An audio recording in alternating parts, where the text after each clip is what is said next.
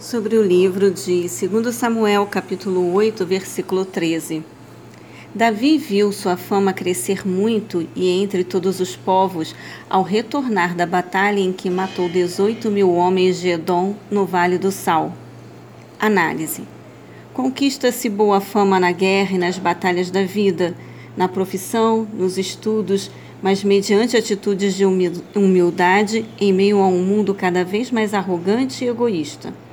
Nosso grande exemplo está na pessoa de Jesus Cristo, que se humilhou e ganhou um nome que está acima de todo nome. Filipenses capítulo 2, versículos 8 e 9. Lendo o Salmo 60, percebe-se que o êxito de Davi e com ele a fama foi consequência de um milagre de Deus, uma vitória conseguida por intermédio da oração de um coração angustiado. Salmo 60, versículos 10 e 11 por não ter depositado mais confiança na capacidade humana do que na força que Deus provê aos seus, e pelo socorro que vem somente do Senhor em tempo oportuno. Versículo 12. O Vale do Sal era uma depressão que ficava ao sul do Mar Morto.